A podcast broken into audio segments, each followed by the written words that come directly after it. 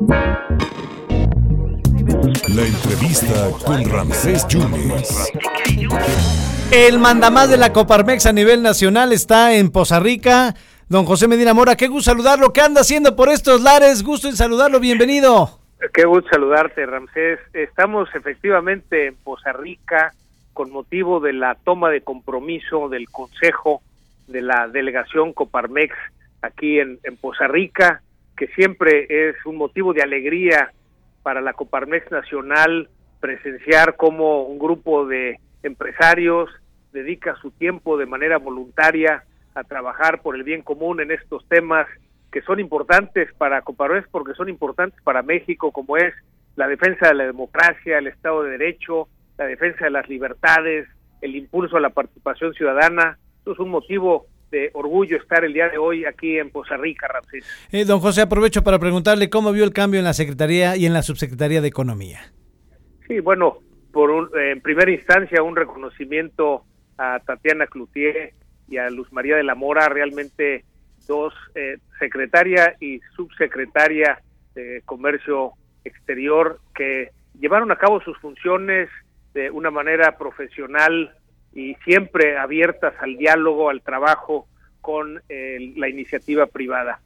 Eh, la, le damos, claro, la bienvenida a Raquel Buenrostro, la Secretaría de Economía, y sí preocupa el que se hagan cambios, eh, sobre todo en la subsecretaría eh, en, que está encargada de la eh, negociación de los tratados internacionales, cuando estamos en medio de esta solicitud de consulta de los gobiernos de Estados Unidos y Canadá con respecto al Tratado de Libre Comercio México, Estados Unidos, Canadá, el TEMEC, en donde, pues como recuerdas, eh, Ramsés, eh, Estados Unidos eh, puso sobre la mesa en esta consulta el que originalmente en, en el Tratado de Libre Comercio firmamos que habría condiciones de igualdad para las empresas estadounidenses y canadienses con respecto a las condiciones de las empresas mexicanas, pero posteriormente se aprueba la ley de la industria eléctrica que le da eh, condiciones de preferencia de, eh, del despacho a la Comisión Federal de Electricidad. Esto claramente contraviene lo que firmamos en el TEMEC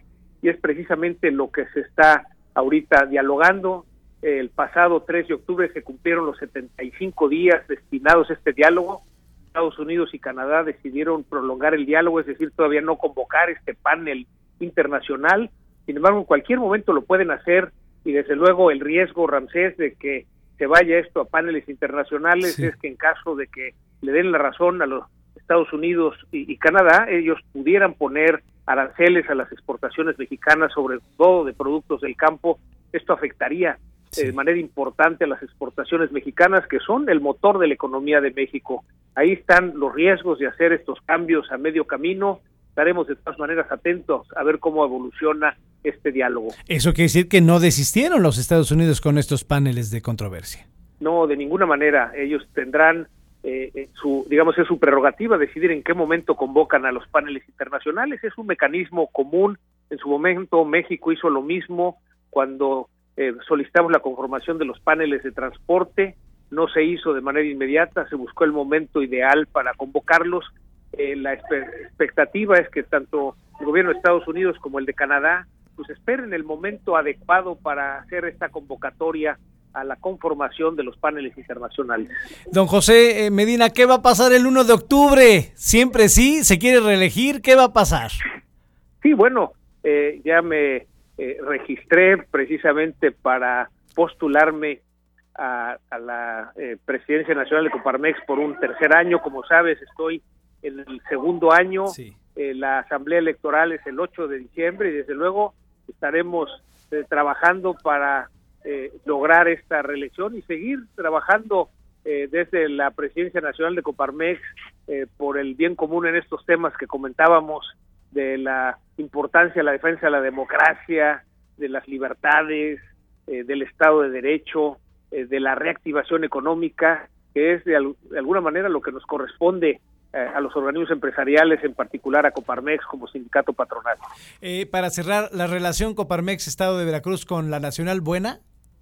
Sí, es muy buena. Tenemos centros empresariales en eh, Veracruz Puerto, en Jalapa, y tenemos delegaciones en Poza Rica, en Tuxpan, eh, de tal manera que tenemos una comunicación eh, frecuente, un trabajo en colaboración, eh, tomamos temas locales de Veracruz para llevarlos al ámbito nacional, pero también nuestros centros empresariales y delegaciones en Veracruz eh, replican estas notas de las posturas de Coparmex Nacional, lo cual eh, agradecemos y eso es lo que nos permite precisamente el ir avanzando en estos temas, el que tengan este eco por todo el país y en particular Veracruz ha sido un estado en donde hay mucha participación, así estamos muy orgullosos de nuestros centros empresariales y delegaciones en el estado de Veracruz.